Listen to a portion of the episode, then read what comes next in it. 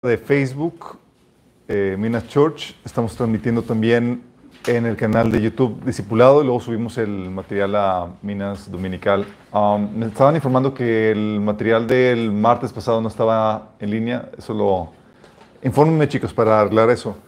Eh, sí tenemos todo el material. A veces nos...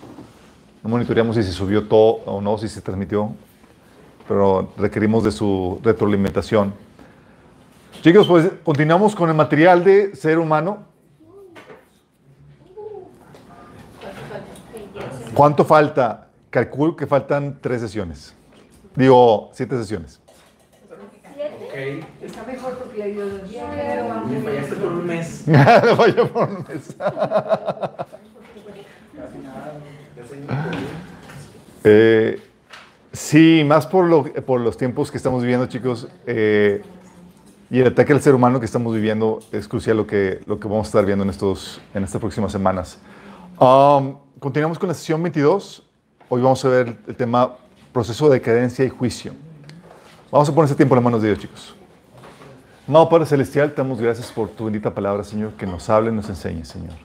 Le pedimos, Padre, que tú obres a través de mí para que pueda transmitirse la palabra con toda claridad y contundencia, con el poder de tu Espíritu Santo. Que tu palabra pueda ser sembrada en nuestros corazones, Señor, y producir el fruto que tú deseas, Señor. Cámbianos, transfórmanos por medio de ella, Señor. Renueva nuestra mente, Señor. Bendice a los que están aquí y a los que nos están sintonizando, Señor, y escuchando este mensaje donde quiera que se encuentren. Te lo pedimos en el nombre de Jesús. Amén. Ok, chicos, hemos estado viendo las sesiones anteriores acerca de, de la naturaleza pecaminosa. Vimos la caída de sus repercusiones, vimos la naturaleza pecaminosa, todo lo que conlleva tu estatus caído. Qué grueso, ¿verdad, chicos? Gracias. También vimos qué onda con las complejidades del alma caída, chicos. Y cómo en medio de nuestro estado caído, cómo Dios todavía nos ama y nos utiliza, chicos. Qué alivio, ¿no? Saber de que no tenemos que ser perfectos como Cristo lo fue para que Dios nos pueda utilizar. En medio de nuestras luchas, caídas y metidas de pata, Dios todavía se digna a utilizarnos para su gloria. Es un privilegio servir al Señor, eh, pero si te das cuenta es pura gracia ese derecho, ese privilegio.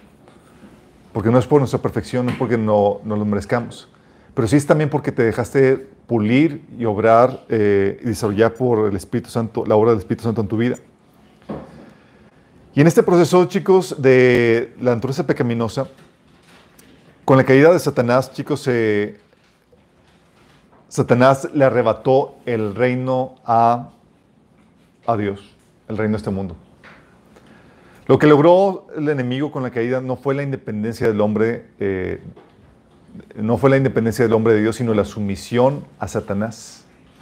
¿Se acuerdan? El hombre quedó sometido a este querubín caído y con eso este querubín caído adquirió poder, dominio sobre el hombre y sus dominios. Y el rechazo de Dios dejó un vacío que debía llenarse con algo.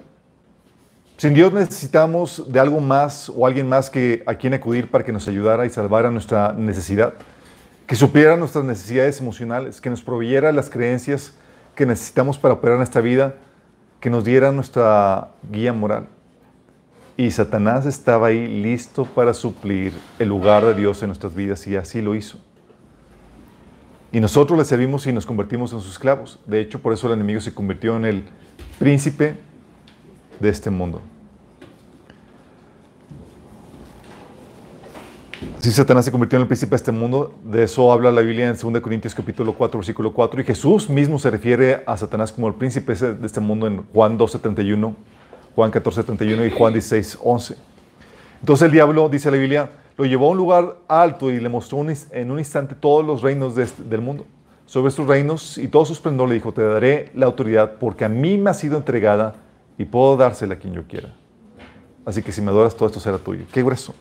Por, esto, por eso esta, esta tentación, chicos, era legítima, porque el enemigo tenía ya dominio, poder sobre los reinos de la tierra, porque el hombre estaba sometido al enemigo. Y este es el espíritu que opera en los hijos de desobediencia, que como dice Efesios 1 del 1 al 2, chicos. Antes era el espíritu de Dios que operaba en el corazón del hombre para manifestar su reino. Ahora era Satanás. Era él quien ahora definía las creencias, sus valores, su moral, sus prácticas. Y no lo hacía, chicos, de forma directa ni de sopetón. Con la caída del hombre, no se volvió satánico, ni empezó a adorar a Satanás. Con la caída, chicos, se sembró la lavadura del pecado en la raza humana y empezó a germinar poco a poco. Había todavía retos o obstáculos para que el enemigo avanzara a su reino en este proceso de descomposición y decadencia del ser humano. Porque el hombre todavía tiene fuertes vestigios del reino de Dios en su corazón. La ley de Dios, la moral de Dios, la norma de Dios todavía estaba escrita en sus corazones. Dice la Biblia en Romanos 2, del 14 al 15, que cuando los gentiles que no tienen ley cumplen por naturaleza lo que la ley exige, ellos son ley para sí mismos aunque no tengan la ley. Estos muestran que llevan escrito en el corazón lo que la ley exige, como lo testigua su, conciencia, pues sus propios pensamientos alguna vez los acusan y otras veces los excusan. Fíjate cómo dice que llevan escrito en el corazón la ley de Dios. La moral divina, chicos, cuando el hombre cayó, no dejaba de ejercer influencia sobre la vida del ser humano. A este influencia de Dios con la moral, eh, divina en el ser humano se le llama gracia común, chicos. Y es todavía lo que opera en el mundo creyente y no creyente. Es por eso que vemos algo de moral, algo de, bondad en, en el mundo. Todavía desde la caída hasta nuestros días. Entonces teníamos que Todavía había fuertes vestigios del reino de Dios en el corazón del hombre. Obviamente, en proceso de decadencia, pero todavía había esos fuertes vestigios. Y aparte de esto, otro reto obstáculo para que el enemigo avanzara ese proceso de decadencia era la persistente intervención de Dios. Porque Dios no dejó al hombre a su descomposición, sino que Él hablaba al hombre. Tú ves a Dios interviniendo con Caín y Abel en Génesis 4, Dios caminando con Enoch en Génesis 5, Dios dando instrucciones con Noé en Génesis capítulo 6, con Abraham en Génesis capítulo 12, con Moisés, etcétera, etcétera. Dios todavía buscando, interviniendo y hablando al ser humano, buscando refrenar ese proceso de, de descomposición. También ves al Señor refrenando la maldad del hombre al cortarle al hombre su acceso al árbol de la vida, chicos. ¿Por qué eso refrenaría la maldad del hombre, chicos? Porque caído y luego eterno. Caído y luego todavía eterno. Imagínate un Hitler que no pudieras matar. Estaríamos, estaría terrible la situación. Eh. Por eso le prohibió el acceso al árbol de la vida al ser humano caído en Génesis 3 del 22 al 24. También como parte del proceso de, refrenar la, eh, la maldad, Dios ordenaba la la dispersión del ser humano por toda la tierra. ¿Por qué? Para que, así evitar que las malas, los malos individuos o las malas comunidades tuvieran una influencia limitada y no expandieran su, maldad con facilidad al resto. Pero ¿qué hizo el ser humano? Se concentró, se acuerdan con la torre de Babel, dijo, ¿sabes qué? Vamos a una torre para que no nos dispersemos. Y el enemigo sabía, aquí me los corrompo a todos. Y Señor, tuvo que bajar y dijo en Génesis 11, del 6 al 7, todos forman un solo pueblo y hablan un solo idioma, y esto es solo el comienzo de sus obras, y todo lo que se propongan lo podrán lograr. Será mejor que bajemos a confundir su idioma para que no se entiendan entre ellos mismos y se dispersen por toda la tierra. Órale. Y esa fue la, manera de, eh, de, esta, de refrenar la maldad eh, en ese tiempo por parte de Dios. Dice Génesis 11.8 que de esta manera el Señor los dispersó desde ahí por toda la tierra. Y puso barreras, chicos, naturales. La barrera del idioma. Eso como parte de refrenar la maldad, chicos. O sea, si querías contaminarte con otras naciones paganas, tienes que aprender su idioma. Y eso ya implicaba esfuerzo, años de estudio y demás. Sí. Fíjate la sabiduría tremenda de Dios. También, Señor, veías eh, su intervención no solamente eh, hablando el hombre, refrenando su maldad como eh, prohibiéndole el acceso al árbol de la vida o en el caso de la Torre de Babel, sino también juzgando a mano de la naturaleza o a mano de otras naciones, pero tú ves a Dios ahí juzgando, como el caso de Caín. ¿Quién juzgó a Caín por haber matado a Abel? Dios directamente. Génesis 4 del 10 al 12 habla acerca de eso. O Dios refrenando la maldad, que el ser humano en su maldad que se había corrompido en exceso en Génesis capítulo 6, cuando sucedió con lo del diluvio, chicos. O en el caso de Sodoma y Gomorra y otras naciones que vamos a ver más adelante. Tienes además que había otro refreno con el persistente testimonio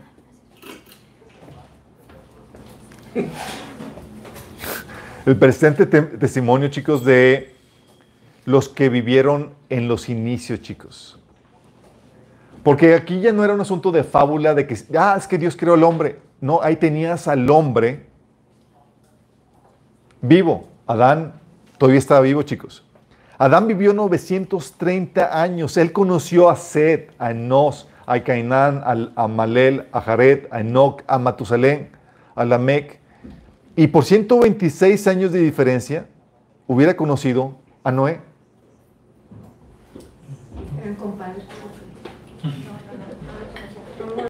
Por 126 años de diferencia, hubiera, Adán hubiera conocido a Noé, chicos.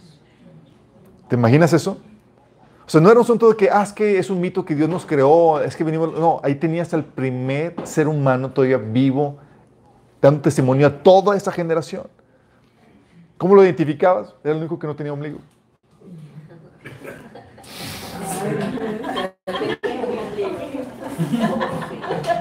No teníamos revelación.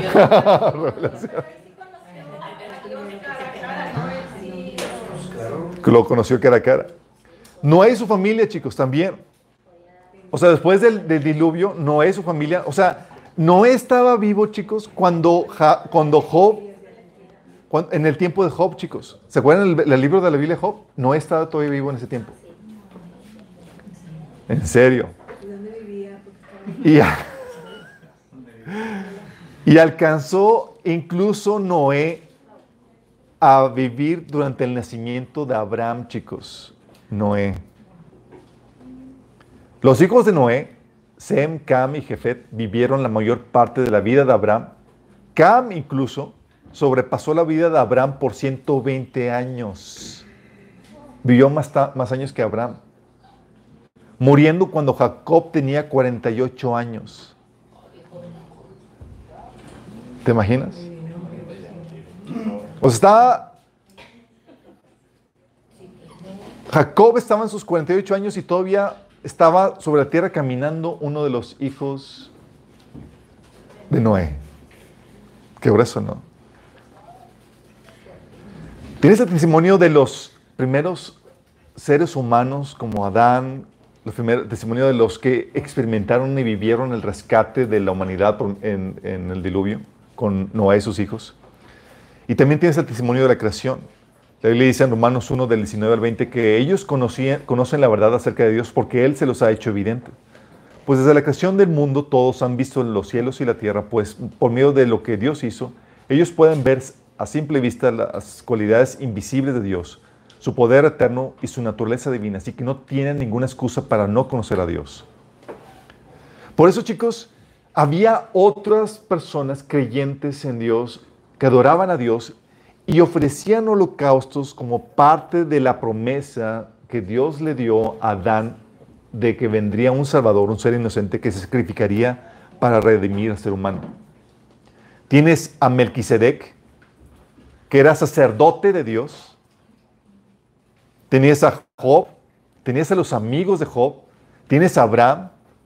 Todos ellos profesaban un tipo de religión que era una, una religión precristiana. Creían en la venida de un redentor que iba a sacrificarse para redimir nuestros, nuestros pecados. Tal así, ¿qué tanto sabían ellos?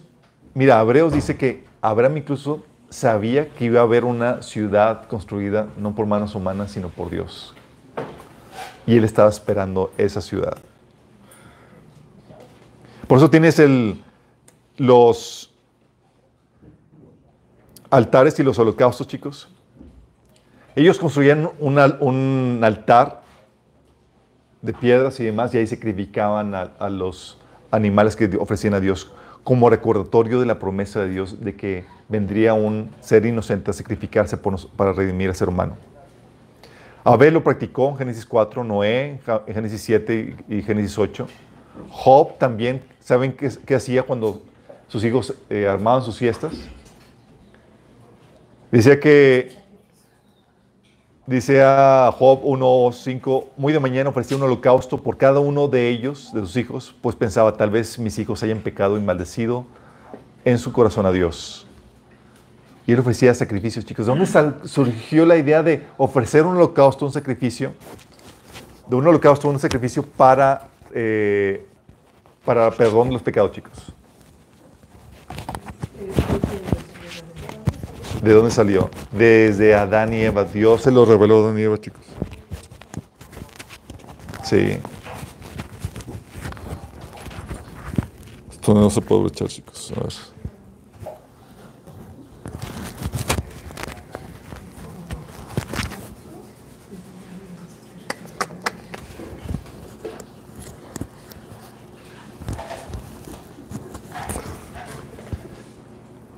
También tienes a Abraham que hacía sus mismos sacrificios. Y todos esos sacrificios, chicos, eran la expresión de una religión precristiana, chicos, que apuntaba al Mesías. Y lo grueso del asunto es que cada vez que veían las personas paganas o que se habían apartado de Dios un altar, sabían a qué se refería. Era un testimonial para ellos. Dejaron un altar y era, ah, aquí uno de los creyentes en, la promesa del, del Salvador. Qué grueso, ¿no? Y en la, actual, en la actualidad, chicos, ah, incluso el zodiaco. ¿Sabían que el zodiaco era parte de, de testimonio del, del, del, Evangelio, chicos?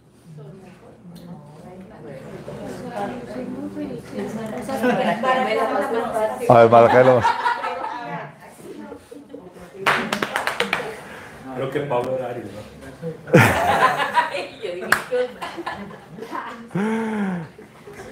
La enseñanza del Evangelio, chicos lo que le llaman el protoevangelio, el plan de salvación, Dios se lo enseñó a Adán con, los nombres de las estrellas. El zodiaco, chicos, relata todo el plan de redención, pero fue en Babilonia que se corrompió. El zodiaco, chicos, hablaba del futuro eh, del plan de redención que se iba a llevar a cabo en fechas futuras eh, por medio de Dios y, de, y se lo había anotado el Señor en, en, los cielos por medio de los, de los, nombres de las estrellas. Porque los, los, los zodiacos chicos no se basan en las formas de las estrellas, sino en los nombres de las estrellas. Y Dios es el que pone los nombres de las estrellas. Y eso les enseñó a los primeros hombres. Pero en Babel se corrompió eso. Dije, ah, pues como típico, como típica obra que hace el enemigo, saca algo que es bueno y saca la versión corrompida. ¿no? Y empezaron a utilizar las estrellas de que, ah, pues eh, sí, las estrellas revelan el futuro de redención ser humano. No, ah, revela tu futuro individual y son los que controlan tu, tu, Y se convirtió en la astrología, chicos. Por eso la astrología se volvió mala. Sí. Hay uno, un libro que después les recomiendo que habla acerca de, de cómo las estrellas, el zodiaco en, en la en, en, la idea original revelaba todo el plan de, de redención. Sí, está agresor. Eso lo habíamos visto en el taller de El reino de tu propósito, chicos. Pero poco veamos.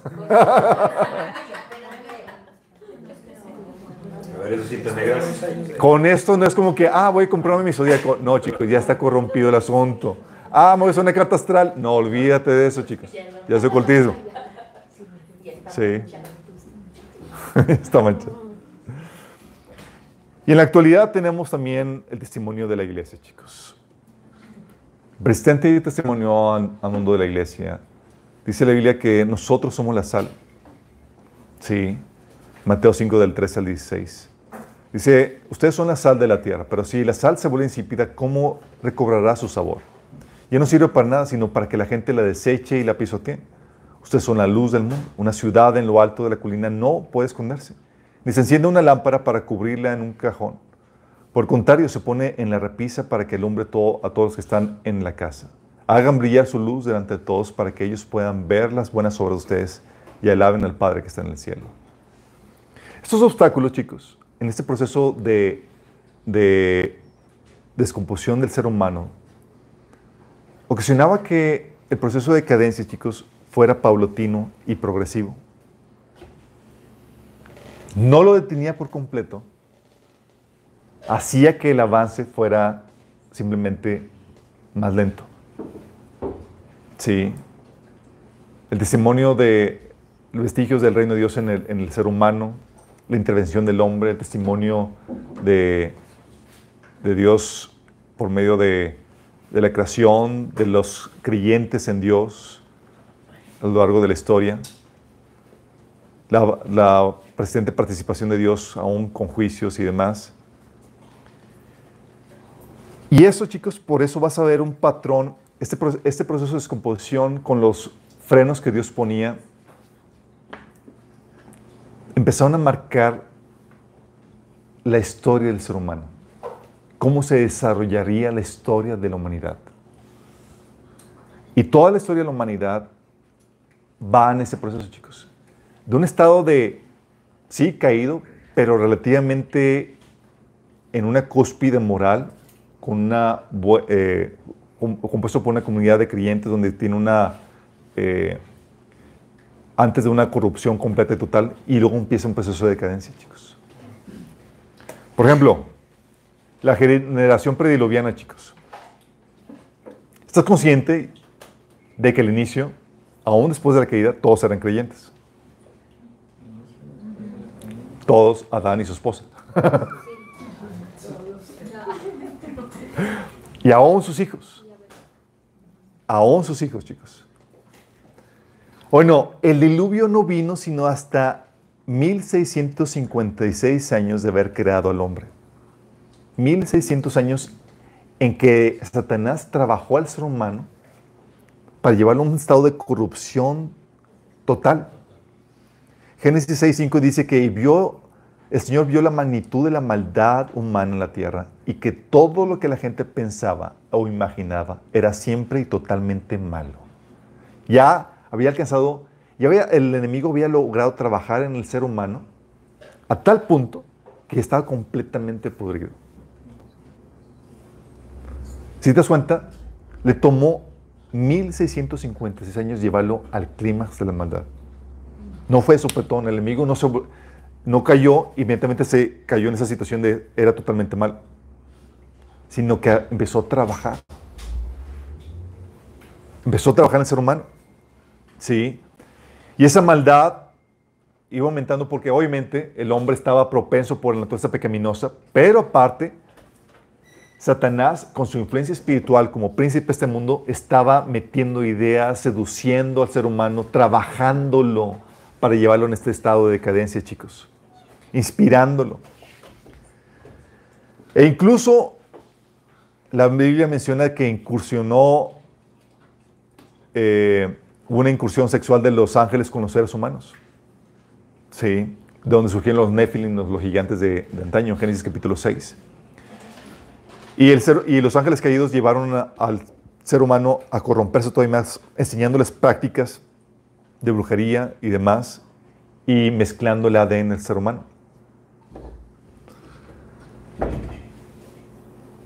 Todo eso llevó a este punto de corrupción donde Dios tenía que volver a hacer un reseteo, un juicio y un reseteo, chicos.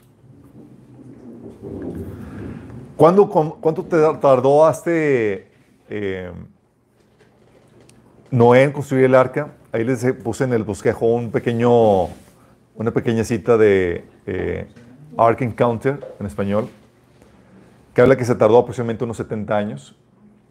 Mencioné que no habrá, no contenderá mi espíritu eh, por más de 120, y sino que 100 años, 120 años será la, eh, exactamente. Que dice, déjase lo leo. En Génesis 6.3 Génesis 6.3 dice, donde Dios declaró que los días de los hombres serían 120 años. Dice, y el Señor dijo, mi espíritu no siempre luchará con el hombre, porque él también es carne. Sin embargo, su día serán 120 años. ¿Cuál es el significado de los 120 años? Han sido un punto de, de mucha discusión, chicos. Pero es probable que sea una declaración de que indique que habría 120 años antes del diluvio.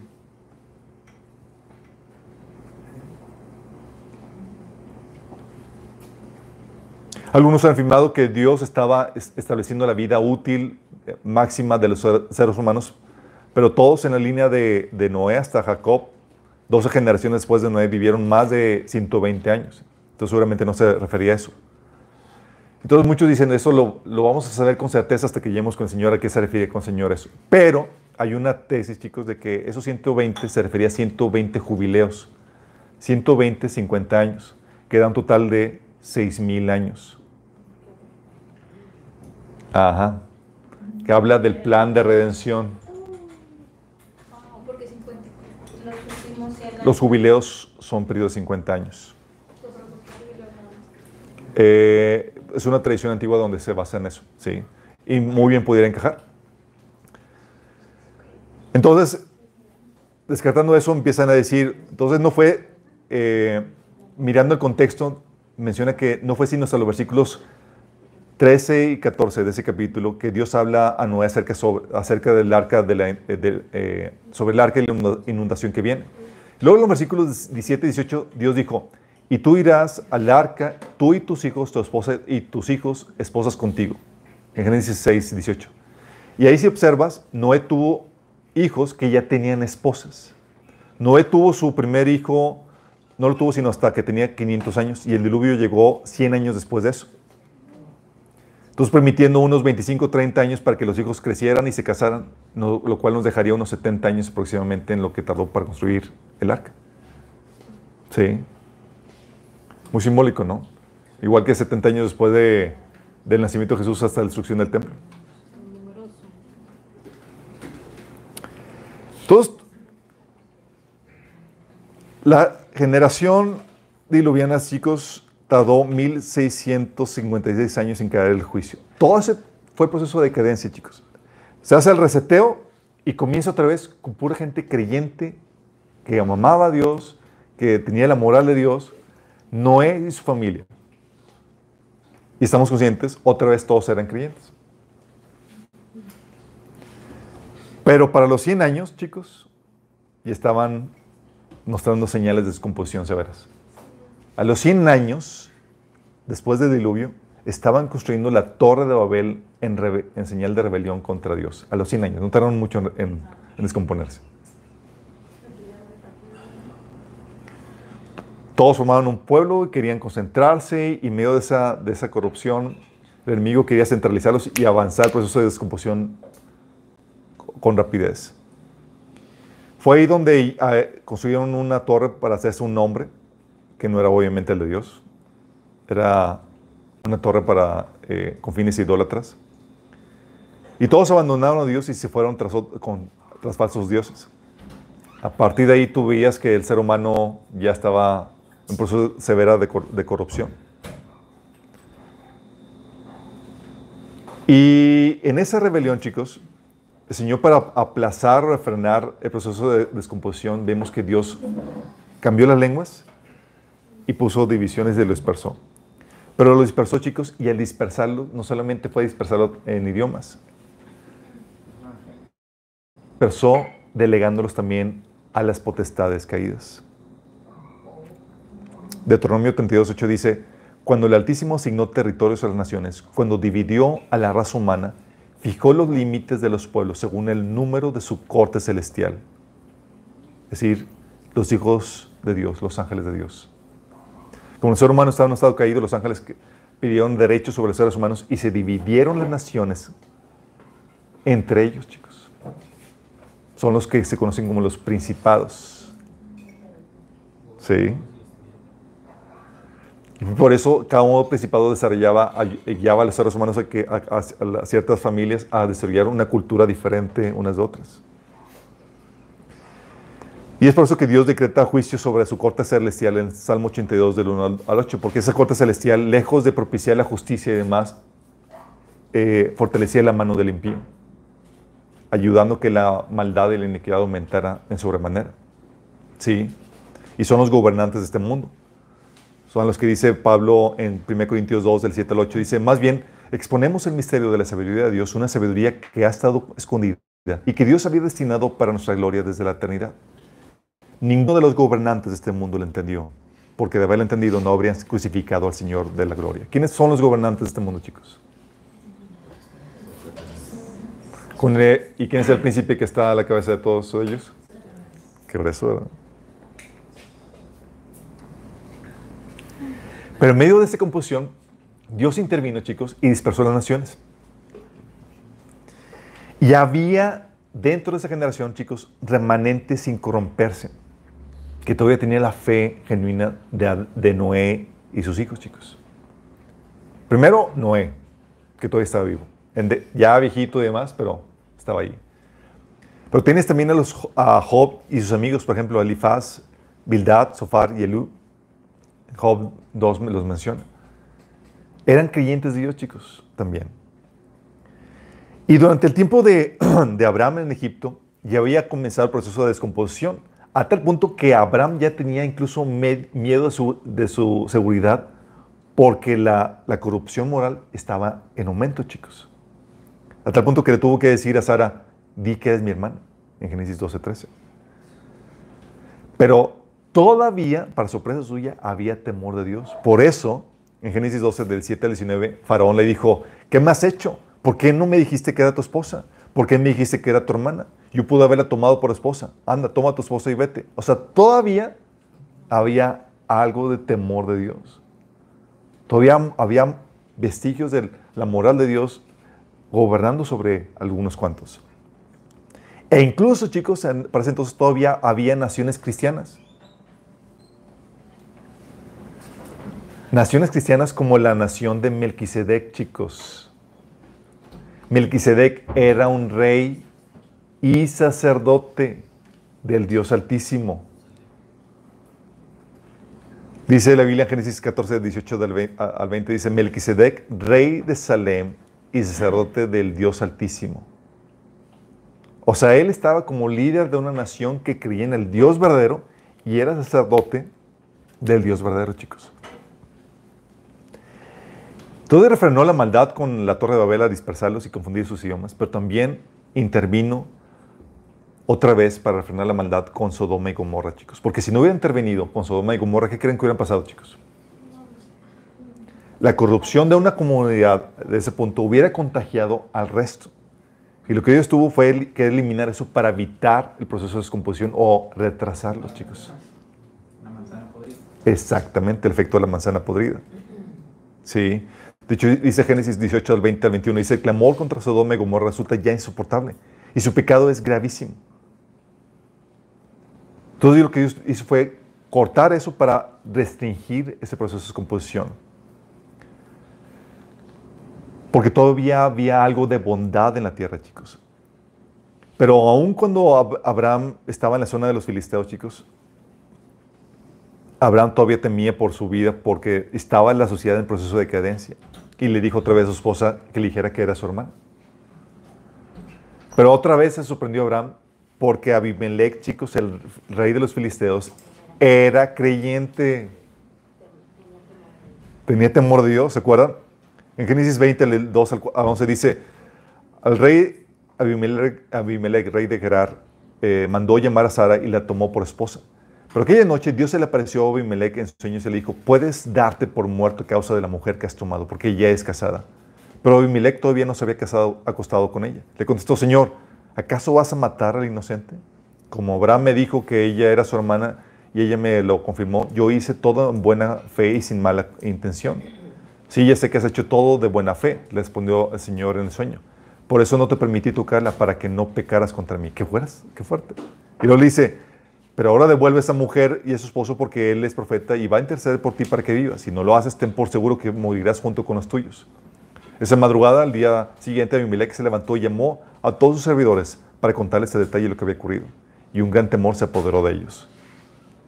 Había todavía gente creyente, chicos. Todavía no se había descompuesto. Todo. Incluso, pero ya estaban procesos de contaminación, chicos. Por ejemplo, se sabe que Abraham conocía a Dios, pero también el papá de Abraham conocía a Dios y adoraba a Dios. Pero la familia de Abraham ya estaba en proceso de decadencia, estaba aceptando la idolatría, chicos, además de su culto a Dios. Labán, por ejemplo, a Labán creía en Dios, pero al mismo tiempo estaba acudiendo a adivinación y a otros dioses. que estaba corrompiéndose la fe, chicos, de la gente. Dice, por ejemplo, Génesis 30, 20, que le dice Labama a Jacob, por adivinación, eh, el Señor, eh, he sabido que gracias, he sabido, he sabido por adivinación que gracias a ti el Señor me ha bendecido. O sea, ¿cómo lo supo? Por adivinación, estaba metiéndose en ocultismo. Y luego en Génesis 31, del 29 al 30, dice, le dice eh, Labama a este Jacob, yo podría destruirte, pero el Señor tu Padre se me apareció anoche y me advirtió, deja en paz a Jacob. Puedo entender que sientas que debes ir, irte y anhelas intensamente a la casa de tu Padre, pero ¿por qué robaste mis dioses? Fíjate, por un lado, tiene a Dios que se le apareció y estaba teniendo su destrucción, y al mismo tiempo está diciendo, hey, quiero mis dioses. Estaban ya en el proceso de decadencia de corrupción, chicos familiar con lo que estamos viendo en nuestro tiempo, chicos? El juicio, por ejemplo, a Egipto por la, esclavitud que, propició en, eh, en, los judíos fue 851 años después del diluvio, chicos. La destrucción de los cananitas fue 891 años después del, del diluvio. Dios le dijo a Abraham en Génesis 15, 16, Cuatro generaciones después de tus descendientes volverán a ese lugar, porque antes de esto no habrá llegado al colmo la iniquidad de los amorreos. El Señor estaba esperando, tranquilo. ¿Sabes qué? Otra vez, otro reseteo, chicos. ¿Sí? ¿Cuándo se reseteó? En la conquista de la tierra prometida, chicos. Con el éxodo y la conquista de la tierra prometida. Sí. Los egipcios que estaban siendo idólatras, ¿te acuerdan que eh, dice la Biblia en, el libro de Éxodo que la obra de, redención de los judíos de Egipto había sido también un juicio de los dioses de Egipto, chicos? Y se cambió cuando con el éxodo históricamente se cambió de reino por, eh, eh, porque aprendieron la lección por el juicio que Dios había traído. Pero las naciones cananeritas, su destino era ser destruido. Porque ya se habían corrompido al máximo, chicos. Y hubo un reseteo. Esto fue a otra generación. Iba de proceso de, de un estatus moral creyente con la fe correcta a un proceso de descomposición y juicio. Lo mismo pasó con la, de la conquista, chicos. Viene ese pueblo de Israel creyente en Dios y demás, y terminó esa nación creyente, el pueblo de Israel, con un, con un juicio que fue el exilio a Babilonia, chicos. Dios intervino en diferentes episodios para refrenar la maldad. Por ejemplo, el caso de, de Gabá, ¿se acuerdan? Algunas comunidades del pueblo de Israel se habían corrompido a tal punto que ya parecían Sodoma y Gomorra, chicos. Hubo un episodio prácticamente igual donde la tribu de, Benjamín querían violar a un levita. Muy similar a Sodoma y Gomorra, chicos. Y Dios tuvo que intervenir, eso, eso viene en Jueces capítulo 20, 19 y 20. Dios tuvo que intervenir para traer juicio a esa, a esa, eh, a esa tribu de Israel y evitar la corrupción a las demás naciones a los demás tribus, chicos. Pero eventualmente llegó el exilio, chicos. 809 años después de la conquista de la tierra prometida. 800 años después. Igual que el proceso de, corrupción de la, generación postdiluviana, chicos, hasta la tierra prometida. Dice Segunda Crónicas 36 del 11 al 21 Sedequías tenía 21 años cuando subió al trono y reinó en Jerusalén. Este fue el rey del exilio, chicos. Dice, sin embargo, Sedequías hizo lo malo a los ojos del Señor, su Dios, y se negó a humillarse como el profeta Jeremías habló, le habló directamente parte del Señor. También se rebeló contra el rey Nabucodonosor, a pesar que había hecho un juramento de lealtad en el nombre de Dios. Sedequías era un hombre duro y terco y rehusó volverse al Señor, Dios de Israel. Asimismo, todos los jefes de los sacerdotes y el pueblo se volvieron cada vez más infieles. Siguieron todas las prácticas paganas de las naciones vecinas y profanaron el templo del Señor que había sido consagrado en Jerusalén. Repetidas veces el Señor, Dios de sus antepasados, envió profetas para advertirles porque tenía compasión de su pueblo y de su templo. Sin embargo, el pueblo se mofaba de esos mensajeros de Dios y despreciaba sus palabras. Se burlaban con desprecio de las profetas hasta que el enojo del Señor no pudo ser contenido y ya no se podía hacer nada. Entonces el Señor mandó al rey de Babilonia contra ellos. Los babilonios mataron a los hombres jóvenes de Judá y los persiguieron incluso dentro del templo. No tuvieron compasión de la gente mataron tanto a los jóvenes como a las muchachas, a los ancianos y a los débiles. Dios los entregó a todos en manos de Nabucodonosor. El rey de Babilonia, el rey se llevó a Babilonia todos los objetos grandes y pequeños que se usaban en el templo de Dios y los tesoros de tanto del templo del Señor como del palacio del rey y de sus funcionarios. Luego su ejército quemó el templo de Dios y derribó las murallas de Jerusalén, incendió los palacios, destruyó por completo todo lo que había de valor. Se llenaron, se llevaron desterrados a Babilonia a los pocos sobrevivientes y se convirtieron en sirvientes del rey y sus hijos hasta el reino de Persia llegó, hasta que el reino de Persia llegó al poder. Así se cumplió el mensaje del Señor anunciado por medio de Jeremías. La tierra finalmente disfrutó de los tiempos de descanso y quedó desolada hasta que se cumplieron los 70 años, tal como el profeta había dicho. Qué grueso. Y se repite, chicos, el proceso. A la par de que Dios trajo el juicio sobre, contra el pueblo de Israel, chicos, Nabucodonosor fue utilizado como instrumento de juicio a todas las naciones vecinas, chicos. Porque Nabucodonosor arrasó contra los egipcios, filisteos, eh, a los de Tiro, Sidón, Edom, Moab, contra todos ellos. Fue un tiempo de juicio contra toda esa generación, chicos. Porque si, dijo Dios, si vamos a castigar a los más o menos buenos, que eran el pueblo de Israel, vamos a arrasar con, ya, órale, con todos. Y luego comenzó otra vez, chicos. Se resetió el, ciclo, chicos. ¿Cómo creen que estaban los judíos exiliados, chicos? Aprendieron la lección, estaban temerosísimos. Y comenzó un avivamiento con Esdras, chicos. Y Nehemías. Tú ves en el libro de Esdras y Nehemías que incluso se juntaban en la plaza y leían la, Biblia, chicos, en tiempo de celebración. Y el pueblo estaba tan conmocionado que no dejaba de llorar. Sí. Incluso hacían pactos con el Señor de, de, consagrarse él y demás. Tú lees en Nehemías 9 del 1 al 3 que dice, el día 24 de ese mes los israelitas se reunieron para ayunar, se vistieron de luto y se echaron cenizas sobre la cabeza. Habiendo separado de los extranjeros, habiéndose separado de los extranjeros, confesaron públicamente sus propios pecados y la maldad de sus antepasados y asumieron así su responsabilidad. Durante tres horas leyeron el libro de la ley del Señor su Dios y en las tres horas siguientes le confesaron sus pecados y lo adoraron. Y ahí mismo hicieron un pacto con el Señor de devoción a Él, chicos.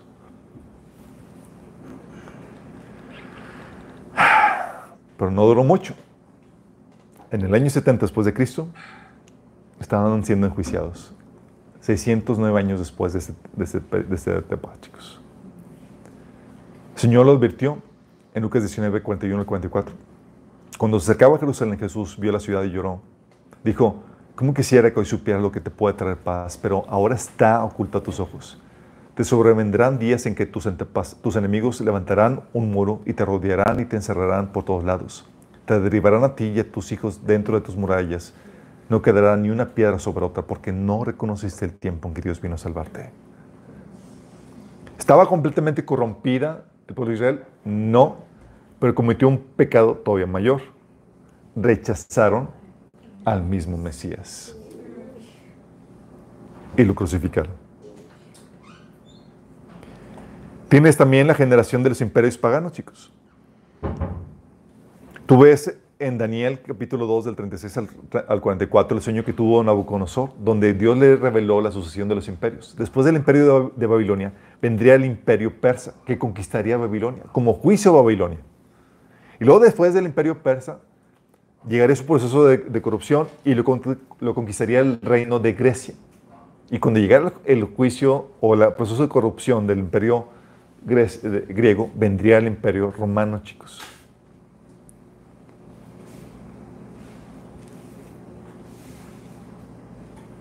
Y Roma fue disuelta, chicos.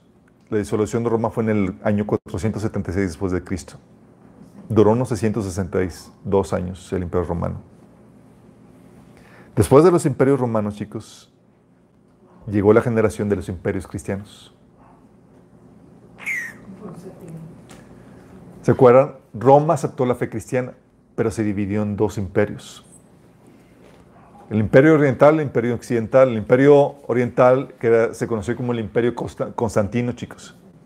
Y ese imperio duró unos 1100 años y fue acabado por la invasión musulmana como juicio al proceso de corrupción que se vive en toda la nación, chicos. Se ve corrompido por dentro. Y la invasión musulmana, chicos, empezó a invadir a todas esas regiones donde primero se predicó el Evangelio, porque llegó un proceso donde la fe que se había predicado ahí se había descompuesto a tal punto que Dios tuvo que traer juicio a esas zonas donde se había predicado el Evangelio. Muchas veces decimos que las naciones, la ventana 2030 donde, donde están las naciones musulmanas, son las naciones que faltan por evangelizar, cuando en realidad fueron las primeras en ser evangelizadas. Y la, y la invasión musulmana vino como juicio por la apostasía eh, que vino por- en la fe cristiana, chicos. Luego también el Sacro Imperio Romano, el católico, vino juicio sobre ellos con la reforma protestante, chicos, y las guerras religiosas que le siguieron. Sí. Duró 1204 años ese imperio. Con la reforma protestante se dividieron las naciones, chicos, en protestantes y católicas. Y luego vino el juicio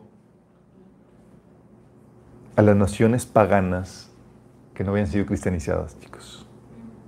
La época de la generación del colonialismo. ¿Se acuerdan? Con España empezando a, colonizar América, México, Sudamérica, Centroamérica. Existieron colonias sumerias, chicos, babilónicas, egipcias, fenicias, cartagineses y demás. O sea, se dividieron todo el mundo. Los países de Francia, Reino Unido, España, Portugal, las naciones europeas empezaron a col- colonizar, chicos. Y con esa colonización, Dios estaba trayendo juicio a todas esas naciones paganas.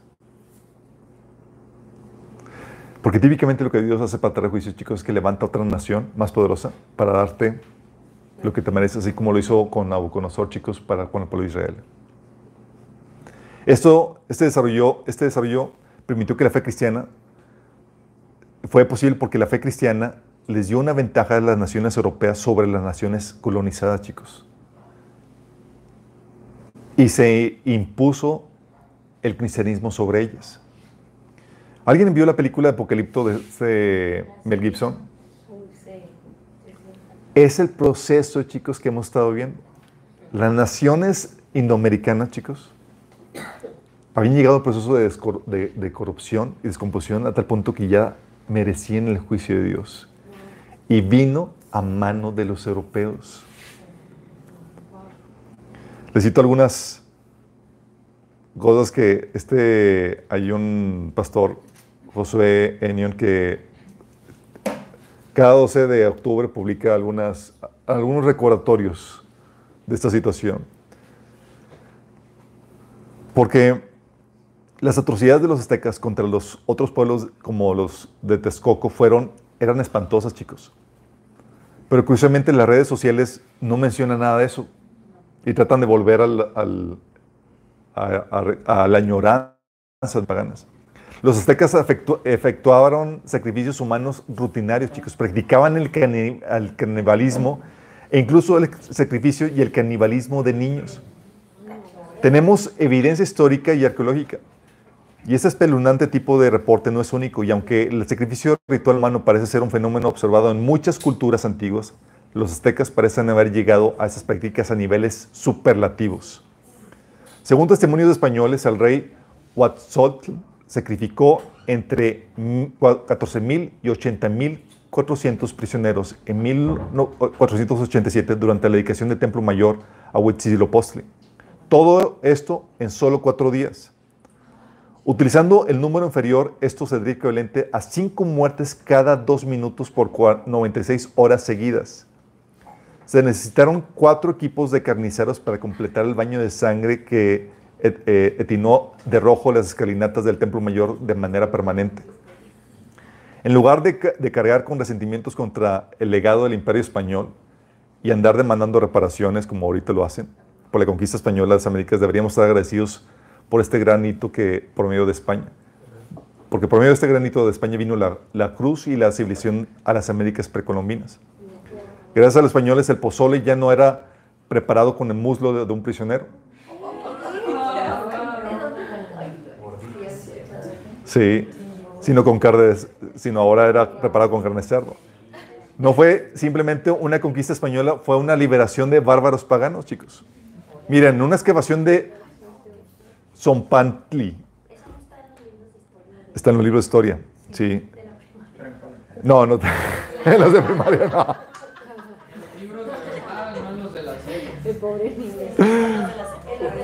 En una excavación de un Zampontli, chicos, un Zampontli. Era un estante compuesto de cráneos de las víctimas sacrificadas en la, en la base del Templo Mayor, mirando hacia el este para, honrar al dios Huitzilopochtli, el dios patrón de la ciudad de Tenochtitlán. Bueno, buen número de los cráneos son de niños, jóvenes y mujeres. Bernal Díaz de Castillo, uno de los soldados que participó en la conquista del Imperio Azteca bajo Hernán Cortés, escribe al respecto. Yo recuerdo que tenían en una plaza donde había unos santuarios, tantos lugares de calaveras muertas que si se había podido contar serían más de 100 mil. Y en otra parte de la plaza había tantos rameros de huesos sin carne, huesos de muertos que no se podían contar. Y tenían muchas vigas, muchas cabezas colgando de una parte eh, a otra. Y guardando aquellos huesos y cráneos estaban tres sacerdotes que según entendimos estaban encargados de ellos. En todos los pueblos estaban ahí y también en, en Tlaxcala.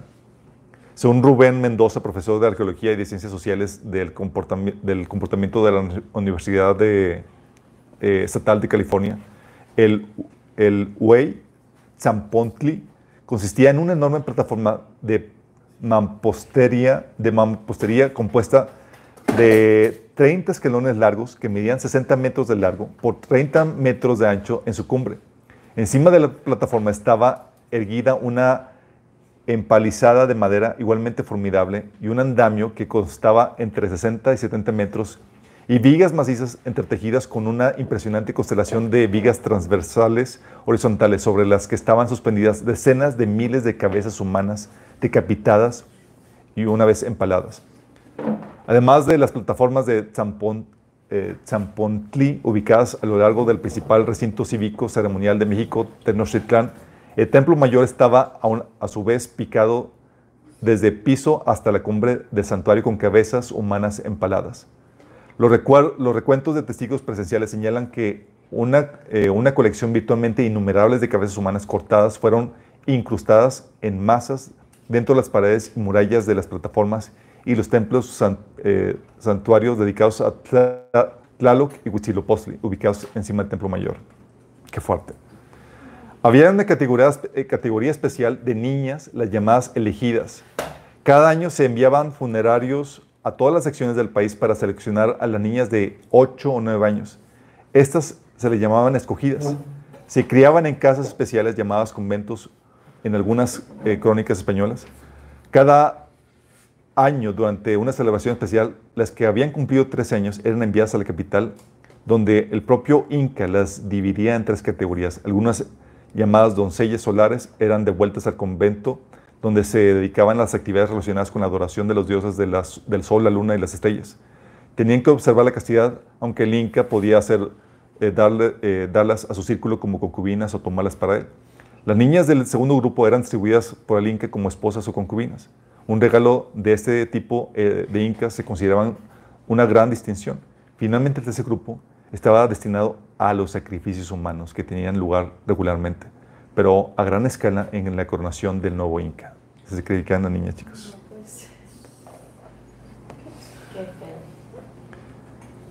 La cultura azteca, chicos, era un, era un totalitarismo sangriento fundado en sacrificios humanos. Los aztecas basaban una parte del año cazando gentes en las tribus vecinas para sacrificarlas en festivales que duraban tres meses y en los que se mataban entre 20.000 y 30.000 personas al año. Por eso se rebelaron muchas tribus contra los aztecas, chicos. Si se dan cuenta, y esto, chicos, es solamente una probadita de lo que prevalecía en muchas partes del mundo, chicos. Y llegó la colonia como el apocalipto de esas naciones paganas. Oye, ¿las naciones europeas eran peritan en dulce? No. Pero típico Dios que levanta una nación para dar juicio a las demás. Y una, regeneración moral para resetear otra vez el proceso, chicos. Y estamos ahorita en en la generación de la Pax Americana, así como se le conoce, que está a punto de llegar con el colapso del mundo occidental.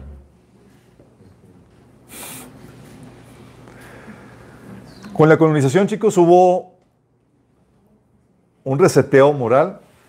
Las naciones paganas dejaron de paganizar, se volvieron más cristianizadas. Con la influencia de Estados Unidos aumentó el cristianismo y se mejoró la moral y demás.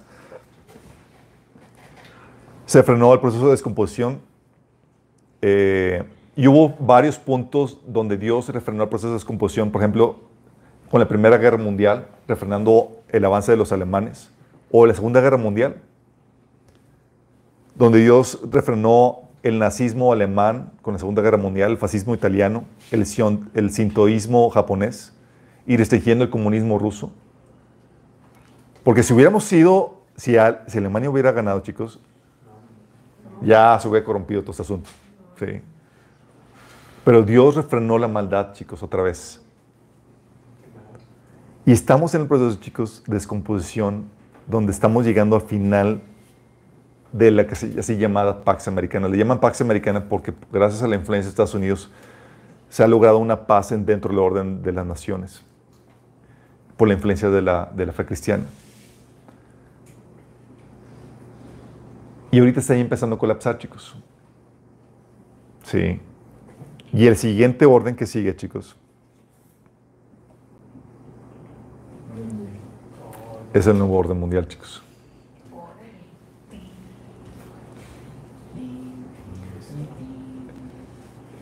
Esta orden mundial, chicos, está por colapsar y es lo que están buscando hacer con el gran reseteo, chicos.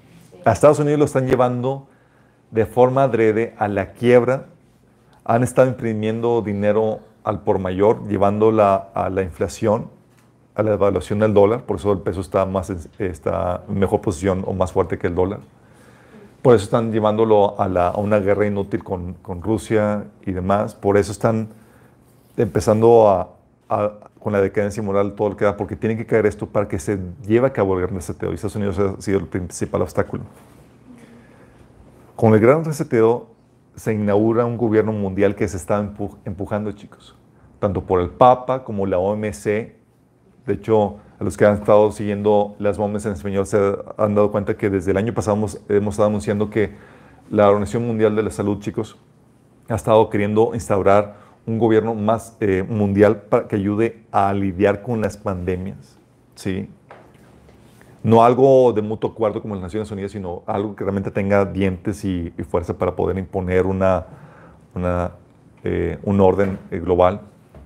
Y se estaba queriendo hacer también con la agenda ecológica y demás. Eh, el Foro Económico Mundial es uno de los principales propulsores para eso. Pero lo que estamos por ver, chicos, es el surgimiento del gobierno mundial que va a encabezar el anticristo. Sí. Que va a, durar poco porque el proceso de decadencia va a ser rápido y el Señor es el que lo va a parar. Si se dan cuenta, chicos, vez tras vez, proceso de reseteo moral para ir en un proceso de cadencia, con frenos que Dios pone aquí y allá, para tratar de alargarlo lo más posible, para terminar en un inevitable juicio. Vez tras vez la historia se repite. Dios trayendo juicio a las naciones cuando llegan a su corrupción por medio de la naturaleza, como lo hizo con el diluvio, con Sodoma y Gomorra, por medio de un colapso interno, como sucedió con Roma, por medio de otras naciones, como sucedió con Israel, por medio de, este Babilonia, o por medio de las, de las eh, naciones europeas que colonizaron las naciones paganas, o por medio de su propia mano, como va a suceder en la segunda venida. Y esto, chicos, es lo que habíamos visto que es el ciclo de las naciones, que ya varios autores como estos lo han estado estudiando, chicos. Toda nación va por ese proceso, ciclo de desarrollo, de regeneración moral, para llegar a un estado de colapso, chicos, y juicio. Le llaman un estado de, comienza con un estado de esclavitud, que es superada por un estado de fe espiritual, eh, alcanzado con la valentía, y por medio de ella alcanza la libertad, llega al clímax con la abundancia, para caer en complacencia, en apatía, en dependencia y otra vez en esclavitud. ¿Sí? Nosotros estamos ya, por ejemplo, Estados Unidos y está en un estado de dependencia, chicos. ¿Saben que todo lo que consume Estados Unidos es manufacturado por China? Si hay una guerra con China, ¿quién crees que va a perder? Tan así que incluso medicinas estratégicas, chicos, son manufacturadas en China. Y los huevos también son. los huevos. Aún los huevos son de gallina china. Son de plástico. De gallina plástico. Y este declive, chicos, es marcado por un decaimiento social donde hay crisis de impunidad, desorden, injusticia, pérdida de disciplina económica, aumento de burocracia, un decaimiento cultural marcado por la declinación eh, en la educación, chicos. Sí. Un debilitamiento de los fundamentos culturales, una pérdida de respeto por los valores tradicionales y un decaimiento moral que, manifestado por el aumento de inmoralidad, decaimiento de creencias religiosas y la devaluación de la vida humana. Y todo esto lo estamos viviendo ahora en Occidente, chicos. Este avance gradual y paulatino, chicos, el Señor nos lo advirtió en Mateo 13, 33, cuando dice, el reino de los cielos es como una levadura que una mujer tomó y mezcló en una gran cantidad de harina hasta que, hasta que fermentó toda la masa. Y habíamos aprendido que la levadura, ¿qué simboliza? El pecado, chicos, que va aumentando y va fermentando todo. La levadura, chicos, no es el reino de Dios, que en otros lugares se escribe como estableciéndose de su petón, como una piedra que viene a destrozar. Pero sí la levadura te le explica en varias partes de la Biblia que es símbolo del pecado que va corrompiendo, fermentando el resto de la masa. Y la tendencia, chicos, es que el pecado va, y va a ir aumentando, leudando toda la masa. Y es la misma estrategia de la rana, chicos, que habíamos visto. Primero, el pecado, o sea, lo prohibido, se vuelve tolerable. Para luego, lo tolerable se vuelve aceptable. Lo aceptable se vuelve alabado. Lo alabado obligado. Y la conducta que antes era aceptada se vuelve prohibida. Es lo que habíamos visto, chicos, con la ventana de Overton, ¿se acuerdan? Overton también eh, describe este proceso de decadencia, donde el enemigo puede llevar a que una sociedad acepte lo impensable por medio de este proceso gradual de descomposición, donde la primera etapa pasa de lo impensable a lo radical, de lo radical a lo aceptable, de lo aceptable a lo sensato, de lo sensato a lo popular y de lo popular a lo político, a lo impuesto políticamente. Y así comienza, chicos. Todo comienza cuando abandonas a Dios y no le rindes culto. Romanos te empieza a escribir este proceso. Cuando abandonas a Dios, no le rindes culto, entra la pérdida de sentido común por la rebeldía. Romanos 1 del 21 al 28. Y eso da la entrada a la idolatría. Sí. La idolatría, chicos, da pie al ocultismo y a los sacrificios humanos al relativismo, al cambio de valores, a la inmoralidad sexual. La inmoralidad sexual. Es que están muy chiquitas y me imagino que van a ser muchos puntos. Solamente lo estoy mencionando. Soy, ese material que ya hemos visto, chicos. La inmoralidad sexual, el homosexualismo. Obviamente entra la corrupción del gobierno y el abuso de poder, la pérdida de libertades, la impunidad, el derramamiento de sangre, corrupción en los negocios, corrupción en los líderes religiosos, corrupción y desenfreno en la sociedad en general, falta de respeto a los padres, pérdida de efecto natural y terminas lleno de avaricia y perversidad. Todo esto lo vimos en la sección de eh, discerniendo los tiempos. Y esto, todo esto pasó, el proceso de Israel pasó por ese proceso de decadencia, chicos, y estamos viviendo ese proceso, chicos. Sí, estamos viviéndolos. El enemigo lo que hace es que empieza a quitar los frenos a la naturaleza pecaminosa para que empiece la descomposición así a paso acelerado, chicos. La conciencia que habíamos visto que es un freno, el enemigo te empieza a enseñar que la conciencia te limita y restringe tu potencial y que, y que nada es culpa tuya y que todo es culpa de los demás. Los padres, ¿qué hace el enemigo? Les empieza a quitar poder y autoridad a los padres. Ahora ellos tienen, que, tienen miedo de disciplinar a los hijos y ellos pueden ser demandados. Los padres son otra restricción. Por eso, hijos no disciplinados asegura que la maldad obviamente aumente en esos hijos que no fueron disciplinados. La religión monoteísta, el enemigo quiere erradicar la religión acusándola de opio, de droga, de la gente que la mantiene en oscurantismo, impidiéndole progresar, chicos. Hay una organización en Estados Unidos que se llama Freedom, Freedom from Religion, que demanda cualquier manifestación cristiana o religiosa de las escuelas y demás. También las autoridades de las diferentes instituciones que son otro, otro freno a la, a la naturaleza pecaminosa. ¿Y qué está sucediendo ahora, chicos? El enemigo le resta la autoridad a las instituciones en donde ahora no puedes reprobar a ningún alumno. No puedes reprobar a ningún alumno ni despedir o negar el servicio a un miembro o a un cliente, sino que tienes que hacer lo que ellos te demanden o ser sancionado por el gobierno. Las convenciones sociales, que son otro freno, el enemigo las está quitando, está quitando las convenciones sociales al forzar como aceptable lo vergonzoso, lo vulgar y lo pervertido. El Estado, que es otro limitante a la naturaleza pecaminosa, quiere quitarle poder al gobierno al refrenarlo para que actúe con fuerza contra el crimen organizado. Ya no se trata de poner mano dura contra los malitos. Es balazos, no balazos, defound the police, eh, no, quiten el presupuesto de los policías. Eh, y están dejando libres, por ejemplo, a los criminales de delitos menores.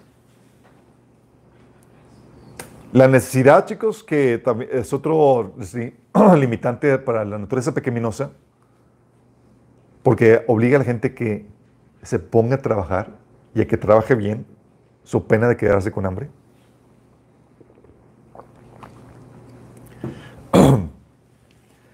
Ahora se está queriendo imponer una renta universal, donde tú recibes dinero por hacer nada. La competencia, quieren quitar la ambición personal al querer forzar un comunismo poniendo un tope a lo que puedes alcanzar y una limitante al Evangelio, prohibiendo la aplicación del Evangelio a pesar de que es lo único que detiene el, eh, tiene la maldad y tiene poder para salvar al ser humano y regenerarlo. La descomposición, chicos, sin refrenar, llega a su clímax con la abierta adoración a Satanás.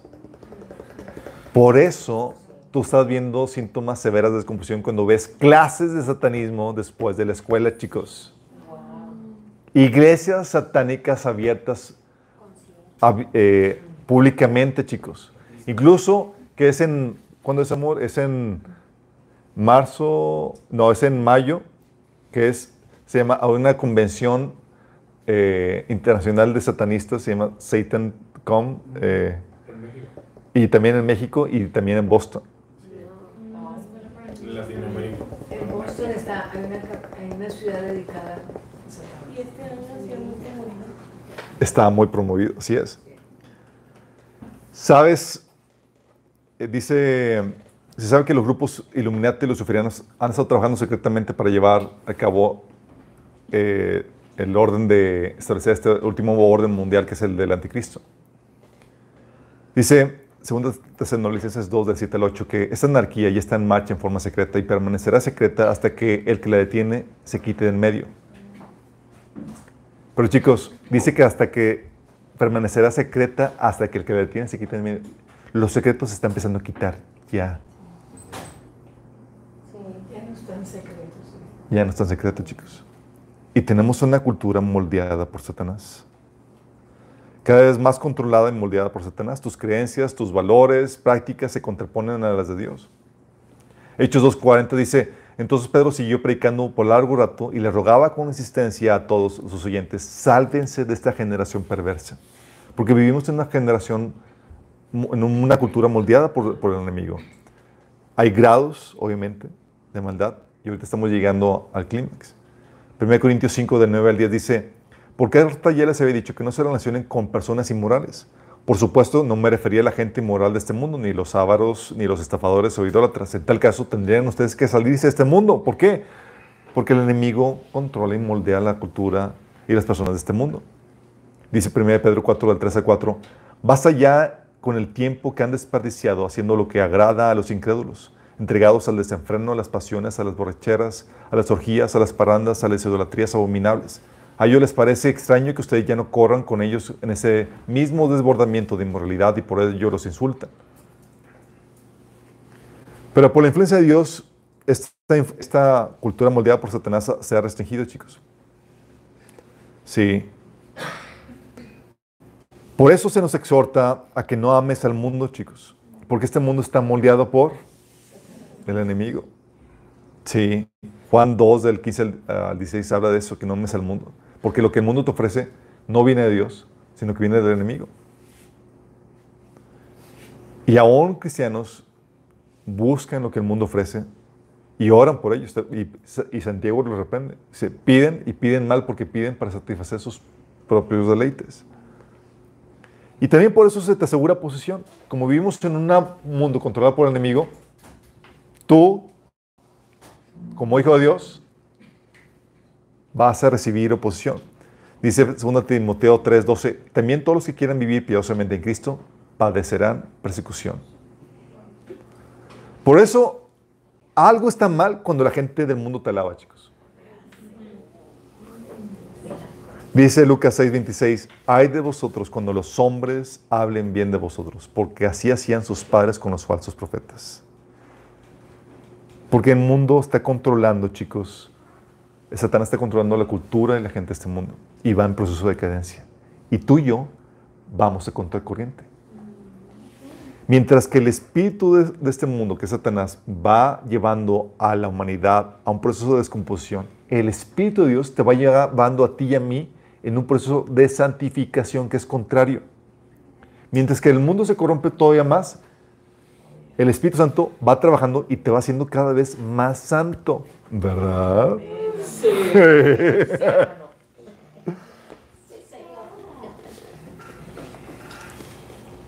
es ahí donde,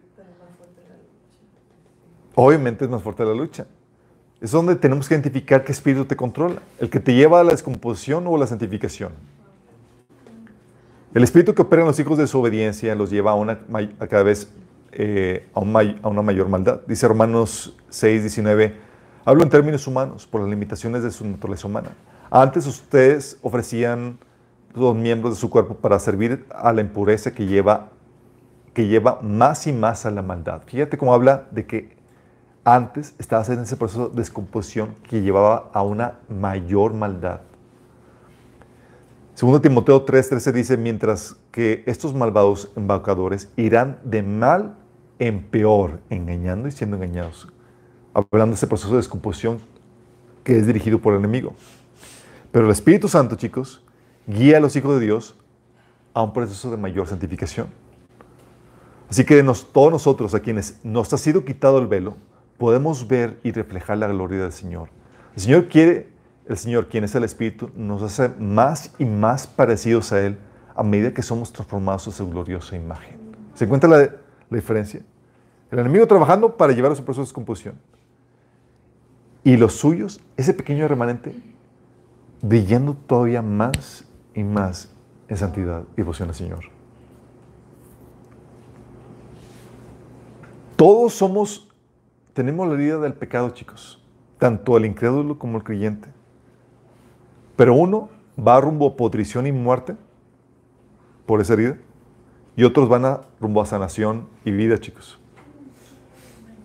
Todos estamos heridos, pero el Espíritu Santo, por medio de su obra en nosotros, nos está llevando por proceso de sanidad y vida. Mientras que el enemigo, por esa herida del pecado, nos está llevando en un proceso de pudrición y muerte, chicos. Dice Romanos 6:22, mas ahora habéis sido liber- libertados del pecado y, y hechos siervos de Dios. Tenéis por vuestro fruto la santificación y como fin la vida eterna. Gálatas 6:8 dice, el que siembra para agradar su naturaleza pecaminosa, de esa misma naturaleza cosechará destrucción. El que siembra para, para agradar al Espíritu, del Espíritu cosechará vida eterna. Si se dan cuenta, chicos, la obra del, enemigo es gradual. Y tenemos que estar bien alerta de eso porque aún puede afectar al cristiano. Como es tan gradual, tú puedes caer en un estado de descomposición sin darte cuenta. Por eso cristianos caen, se enfrían y se apartan y no saben ni cómo sucedió. Porque es poco, poco, paulatino, chicos. ¿Alguien ha ido de pesca alguna vez? Que estás en, la, en, la, en, la, en el bote y de repente estás, estabas en una, en, una, en una parte e inadvertidamente ya se movió el bote y estás en otro lugar o separado de la orilla. Y dices, ¿qué pasó? ¿Cuándo sucedió esto? Porque sí trabaja el enemigo, chicos. Es sutil y paulatino. Pero también así es el Espíritu Santo obrando en nuestras vidas, chicos. Tú y yo, por eso enfrentamos una mayor oposición al mundo. Y este proceso de descomposición, chicos, te ayuda a entender toda la historia de la humanidad. Te ayuda a entender cómo Dios, cómo Satanás opera trabajando en el hombre para llevar a una mayor corrupción. Y te ayuda a entender cómo Dios opera trayendo juicio y trayendo un reseteo, chicos. Y te ayuda a ubicarte cuál es tu posición y nuestra posición en la historia que estamos viviendo, porque formamos parte de esta historia. Y tienes que saber y discernir los tiempos para que sepas lo que tienes que hacer. ¿Oramos? Amado Padre Celestial, damos gracias, Señor. Porque por tu bendita palabra, Señor, podemos tener sabiduría y discernimiento, Señor. Y ver, Señor, cómo tú llevas a la humanidad, Señor, a un proceso, Señor, que va a culminar con tu regreso, Señor. Gracias porque por tu gracia y por tu misericordia, Señor, tratas de frenar la maldad, Señor, y nos has puesto aquí, Señor, como influencia, una influencia positiva para poder ese- ser ese freno, Señor. Te pedimos, Señor, que nos ayudes a ser sal, Padre. No permitas que nos corrompamos como con el resto del mundo, Señor, sino al contrario, que podamos brillar, Señor, en ese proceso de santificación aún más y más, Señor, conforme nos vamos pareciendo más a ti, Señor. Padre, que podamos ser esa sal que refrena, Señor, el proceso de descomposición de la tierra, Señor. Ayúdanos, Señor, a estar alerta, Señor. A ser sobrios, Señor, porque los tiempos que estamos viviendo son tiempos peligrosos, Padre. Te lo pedimos en el nombre de Jesús.